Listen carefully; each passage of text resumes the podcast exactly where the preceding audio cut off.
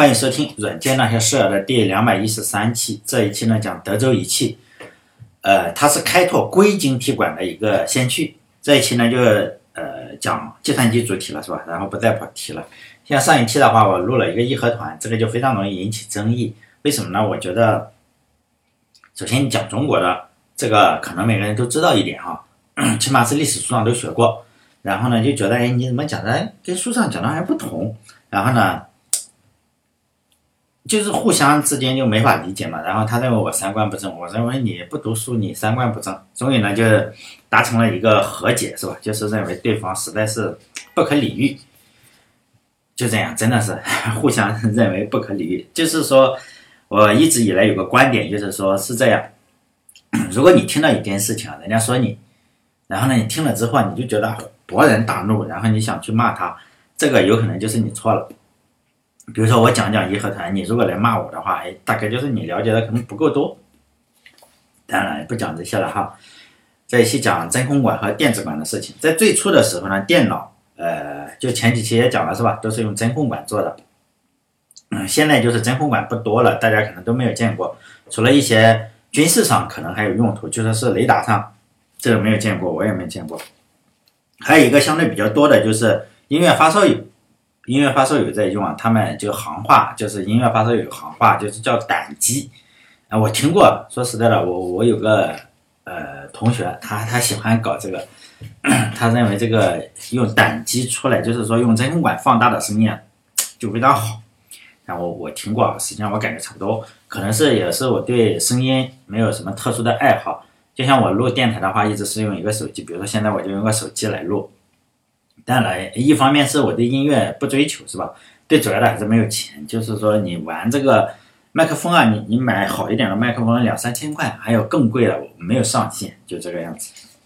当然，就从胆机开始说说，胆机是什么？就是说，呃，电脑上为什么用这个胆机呢？就是放大信号。这个发明者啊，可以追溯到爱迪生。就当年爱迪生发明电灯泡的时候啊，他就。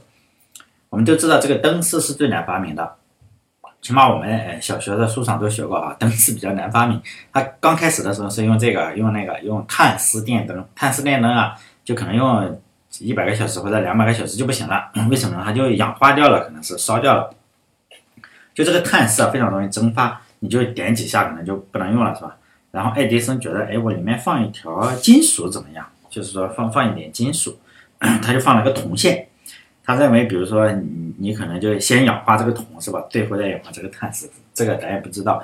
然后他就放了一根铜线，当然了，就可能没什么用，对电灯没什么用。但是呢，他发现，哎，这根加进去的这个铜线啊，上面有电流。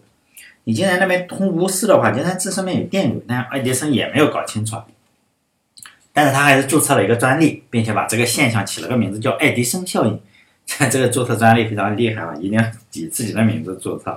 这个叫爱迪生呃效应，但后来他可能把这件事情忘掉了，可能也觉得没有什么用，是吧？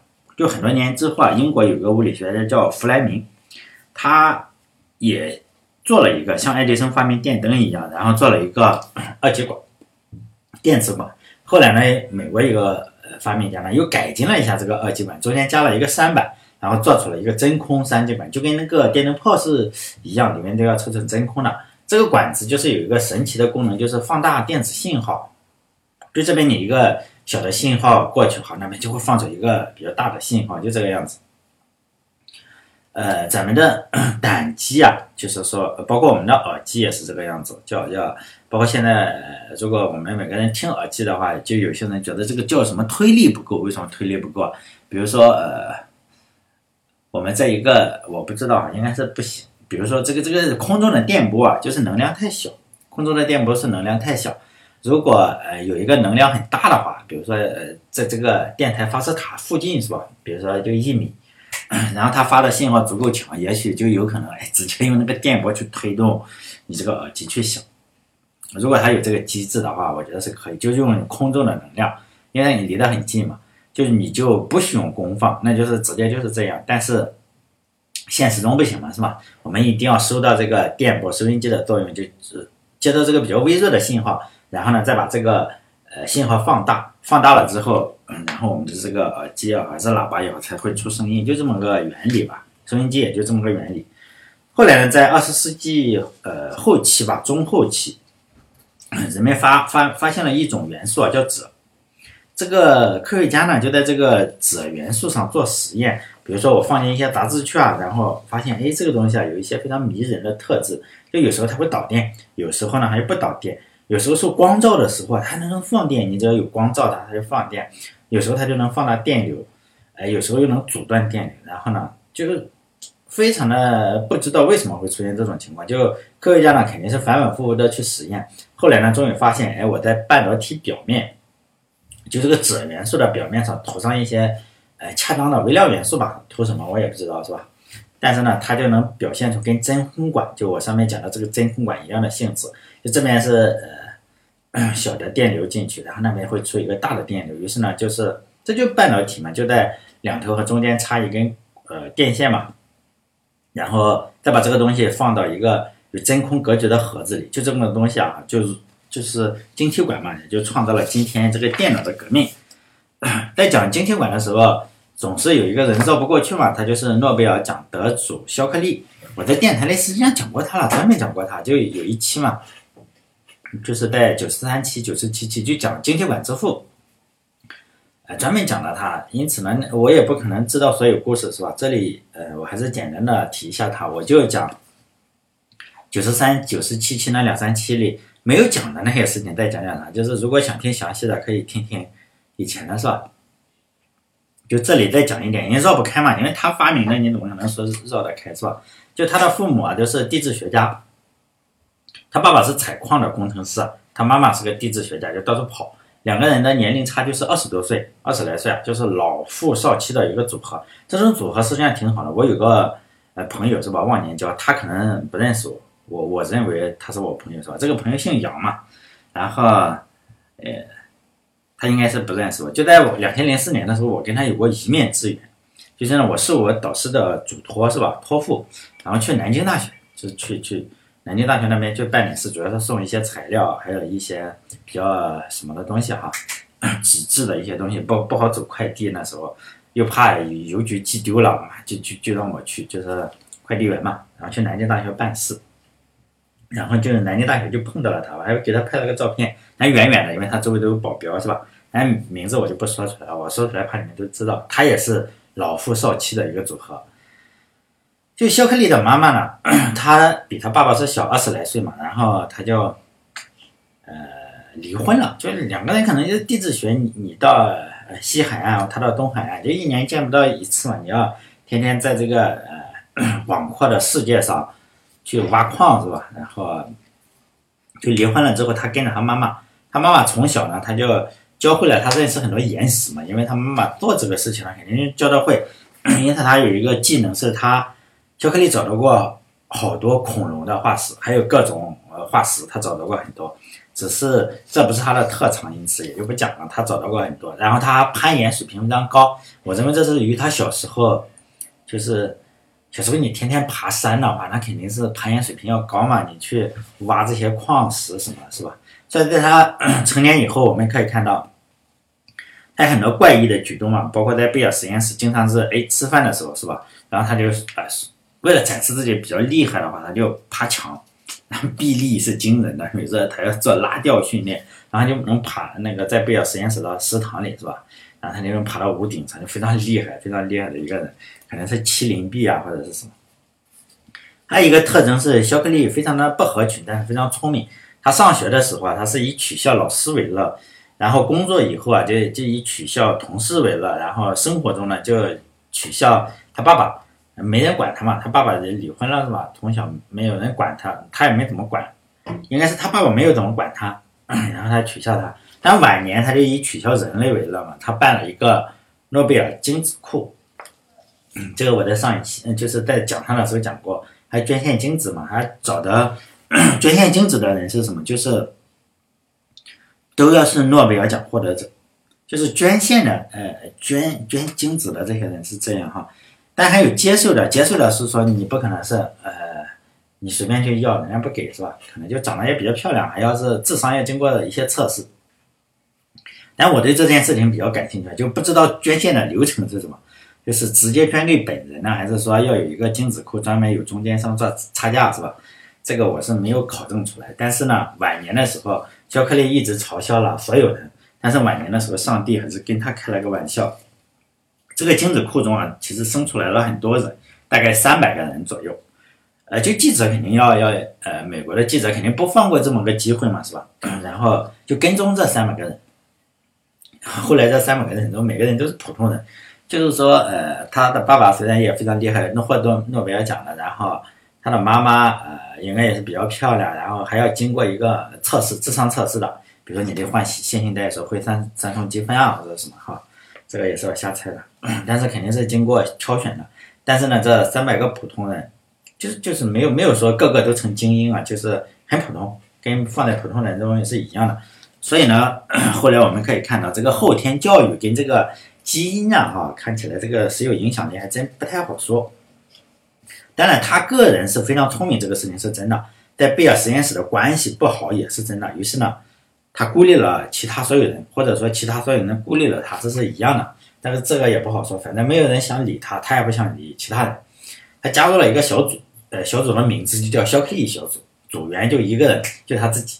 然后工作呢，就是检测这个晶体物质啊，就各种晶体物质的一个呃性性能，或者是导电性或者什么，反正就做晶体的。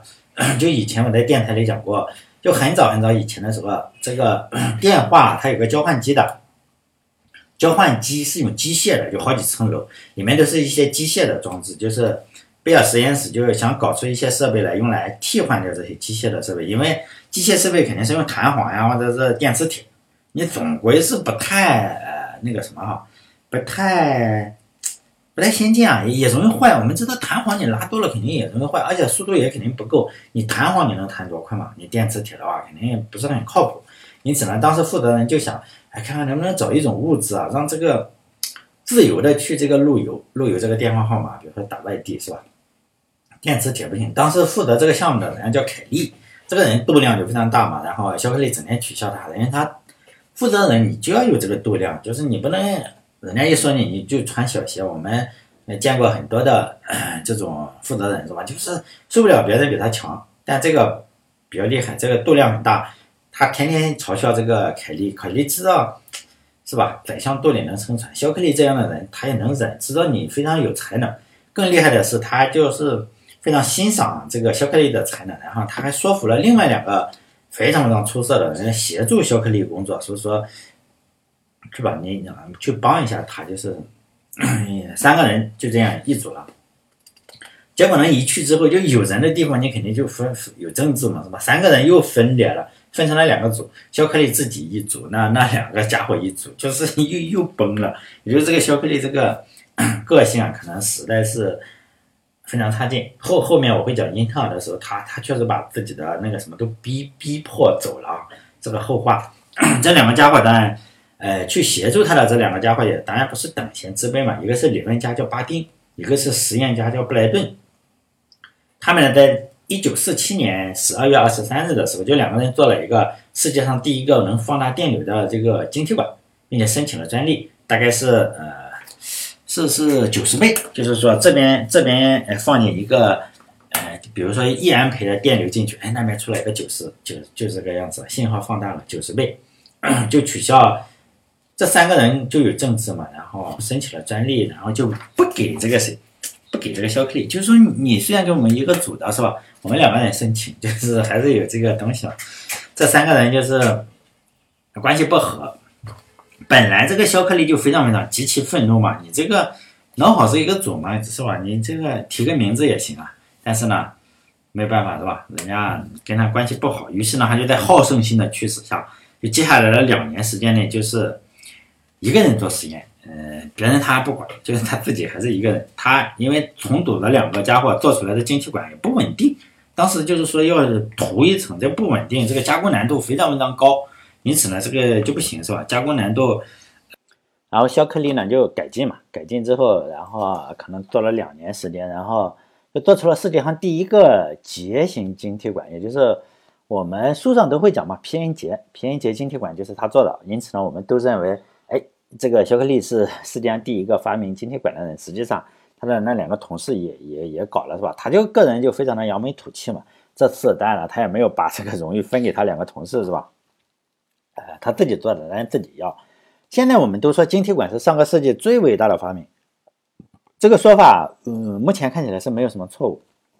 但是在当当时啊，人们可能就是说没有意识到这个东西有什么大用处，至少呢意识到，呃，这个东西有用的人可能就个位数。贝尔实验室不在内，包括肖克利也不在内。当时贝尔实验室有的是科学家嘛，有好几万，然后每天都有各种各样的成果。晶体管啊，在当时也就那个样子，就可能就有几个人知道吧，也就这个样。并且贝尔实验室很快就把这个晶体管的专利啊，然后放在了可授权名单里，就说不是顶级机密，就是可以授权。就是说你想造助听器啊，这种是吧，有点社会公益的样子的企业呢，免费授权，就是说你你拿直接免免费用。对商业公司来说，只要是你肯出两万五、两万五千美元的话，我就授权给你。就这个这个专利就这么个样子，然后呢，接下来的几年就没有人愿意交这两万五，也没有助听器公司来生产。就这两年就是有了之后，我个人觉得主要原因是人类啊，实际上都是 要向回看一看，才觉得啊，当年这个多么伟大。在当年那个时代中，没有那么没有那么多人有远见，绝大部分好东西就都被埋没了。晶体管呢也是如此，差点就成为其中之一。然后肖克利发明了晶体管以后啊，就也没有继续去研究。他并不是说啊多么的厉害是吧？他就去做其他的研究了，他把这个事情给忘了。呃，还是贝尔实验室吧。贝尔实验室还有一个家伙，他的名字叫格登迪尔，他的工作啊是造晶体管的，呃，也也也不能叫造晶体管的，是提炼晶体的，就提纯。他擅长就是各种工艺，然后擅长制造各种高纯度的晶体，像锗呀这种都是造这种东西啊，就像玩一样。他业余爱好呢还有提炼纯金，他曾经。把那种纯金啊提炼到呃小数点之后，可能九九九九好几位，但是呢没有什么用。他在贝尔实验室就改进各种各样的加工工艺，但是呢公司仍然不会注意到他他的工作。于是呢就他就是吧要主动出击嘛，你你的加薪嘛也可能他就是到处找一些呃 公司里注册的一些专利，然后呢去改进这个生产流程，非常厉害的一个人也是。然后他就有一次他就看到了这个。呃，肖克利的这个晶体管，然后他发现，哎，这个东西可能能改进一下，因为肖克利的这个方法不行。于是呢，他觉得这个玩意他制造工艺太差，因此他花了几星期重新改进了肖克利这个偏接晶体管的制造工艺，使用了一种叫做线圈中心加热的技术，叫什么区域精炼，这个我也不懂了哈，这书上这么写的，让晶体管这个废品率就以前的话都比如比如说百分之五十，然后他一去之后不到百分之一，这是一个巨大的进步。但是贝尔实验室好像觉得好像你就是造的挺好，好像没什么用是吧？然后呢，这是又这个样子了，又搁起来了，也也还是没有人知道这个东西干什么。就世界上当时最大的真空管制造商呢叫 r e s o n 当时呢这个公司已经非常厉害了，已经跟贝尔实验室交换专利。就这种大公司肯定有很多专利嘛，通过制造呃通过交换专利啊，他就获得了制造晶体管的资格，并且呢他们就造出了晶体管。但是呢，他们意识到了晶体管和它的主要的业务是晶体管是真空管是有冲突的，这就是另外一个柯达相机的故事了。就柯达也是世界上最早造出数码相机的公司，在一九七五年的时候他就造出来了，有一个叫沙森的工程师造出来。但是呢，这个东西你是是吧？你是干什么的？你是卖胶片的嘛？然后你造一个呃这个什么出来，造一个数码相机出来，那胶片还卖个屁啊，是吧？就嗯就是把这个东西。雪藏了就说别研究了是吧？你 越研究死的越快。这个公司也是，Rational 也是这个样子，做出了晶体管，发现哎，晶体管确实也行是吧？但是呢，它跟这个我们是卖这个真空管的，你造个晶体管出来，那不就是作死吗是吧？然后又把这个东西搁置了，可能也就是柯达当年没有看看几十年前发生的 Rational 的故事是吧？真空管。的时候有一家巨头是吧，叫 r e s o n 然后他们造出了晶体管，后来也雪藏了，后来也挂了，跟这个柯达几乎是一模一样的。但柯达后来是被尼康呀，或者是索，应该是被索呃佳能是吧？佳能、索尼和尼康这三家公司吧，反正这些数码公司干掉了。r e s o n 呢是被一家叫做德州仪器的公司干掉了。当时呢，德州仪器不是我们山东的德州仪器哈，是美国的德州仪器，名字一样。山东德州仪器美国分公司。当时德州仪器啊是个小公司，确切的说呢，它属于 GSI 公司下面的一个部门。这个 GSI 公司啊，就业务非常多，这个老板啊什么都干，橡胶啊，呃，轮胎什么都干。后来改名了，改为改名叫德州仪器了。为什么叫改名呢？这个事情啊，与中国有非常非常大的，呃，就是中国啊，呃，产生了巨大的作用，有非常大的功劳。可以说，没有中国的话，就没有德州仪器，这个是真的。为什么这么说呢？就德州仪器的母公司，我前面不说了嘛，什么都干，从石油钻探到军火都做，还有轮胎也做。其中呢，德州仪器很幸运的是什么？它这个很杂的项目中啊。德州仪器以前是一个小部门，做什么与军火相关的，美国军队有业务。在一九五零年的时候呢，中国和美国发生了一场朝鲜战争，以美国为首的联合国部队是吧？中国一条几，就是反正发生了朝鲜战争，这个负责军火业务的小部门啊，一下子就火了是吧？呃，火了之后，那那就那就厉害了，就在。一九五一年的时候，就说就已经有了数千万的销售额，就有数百万利润。哎，老板呢，他的名字叫哈克蒂，就是直接让这个部门说，你这个军火部门显然，比如说创造了百分之九十五的利润，赶紧你就叫这个是吧？改组一下，你这个部门上位，直接整合了母公司，改组为德州仪器，专门从事军火业务。当时不是卖芯片，还是军军火业务，具体干啥没说，没找到。但是这个仗，问题是不是天天打？因此呢，在一九五三年的时候，战争一结束，这个德州仪器啊，这个股票就不行了。一结束，这个股票就从十呃几十美元吧，然后一下子跌到了三块钱，三块美金啊。然后利润肯定也是直线下降。因此呢，也要找这个业务的增长点，你肯定是当务之急了，是吧？老板呢，哈个地，前两年前两年你这个朝鲜战争打的时候，他开心死了，然后厂房也就增加了好几倍。现在你一一不打了是吧？然后肯定造点东西嘛。于是呢，在别人的建议下，他决定造晶体管。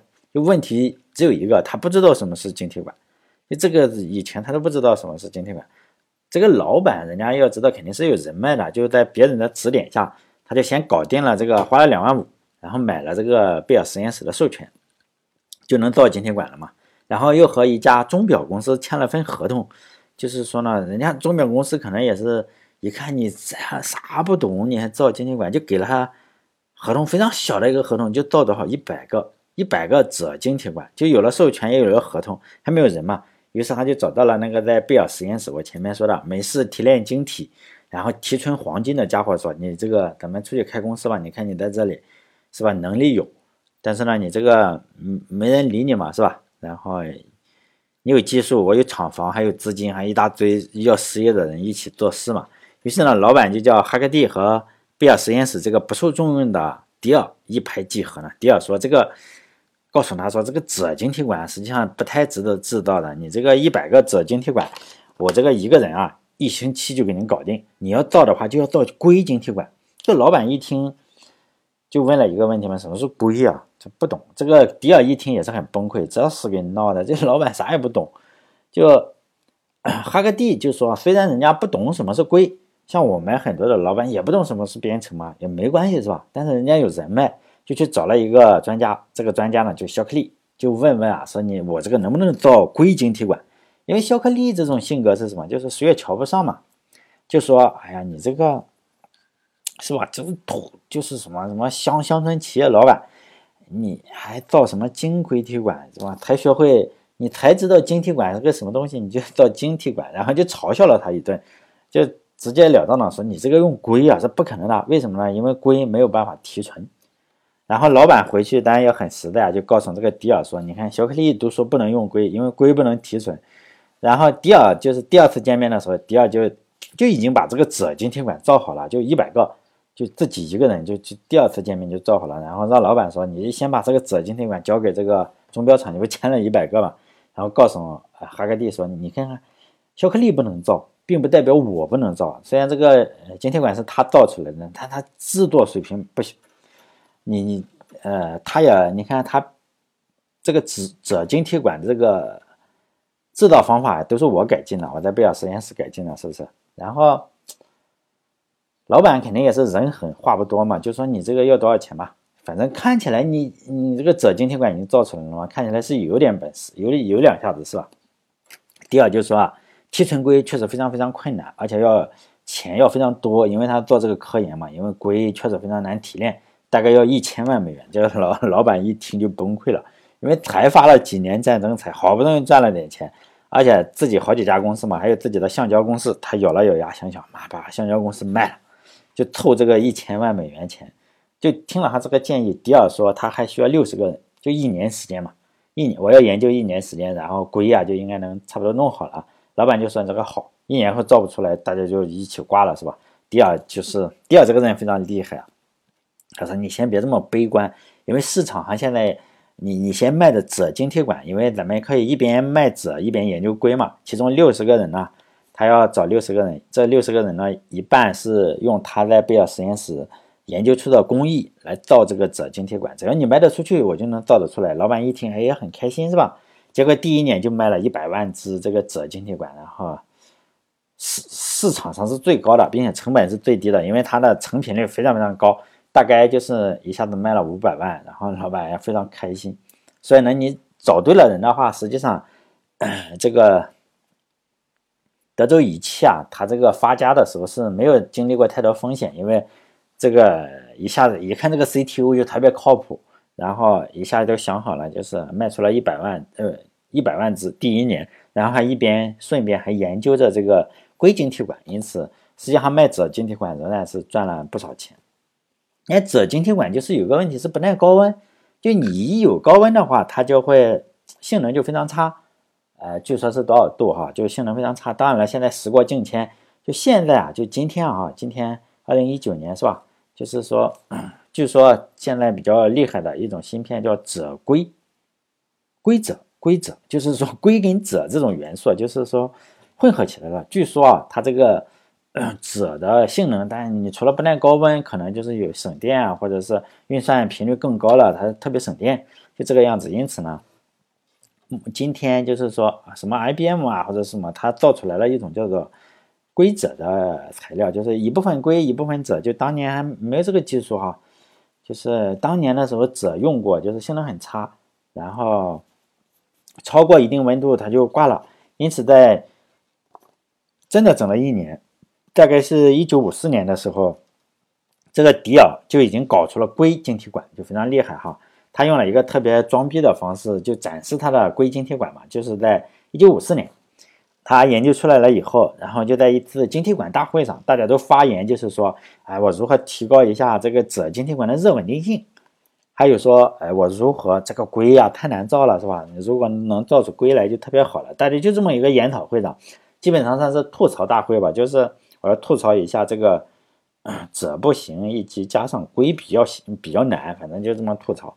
然后迪尔也是这个演讲嘉宾，是吧？他用了一个特别特别装的方式。呃，特别装的方式，他定制了一个录音机，就是录音机嘛。这个录音机是干什么？就是说，呃，他把这个录音机放在这个一个油里面，可能就你不能导电嘛，是吧？你放在一个油里面，然后下面放一个酒精灯，然后就加热嘛，加热这个油。然后呢，录音机里放的是 Artichoke 的音乐，就是一个萨克斯管，然后伴随着酒精灯香，好像我们去吃那个。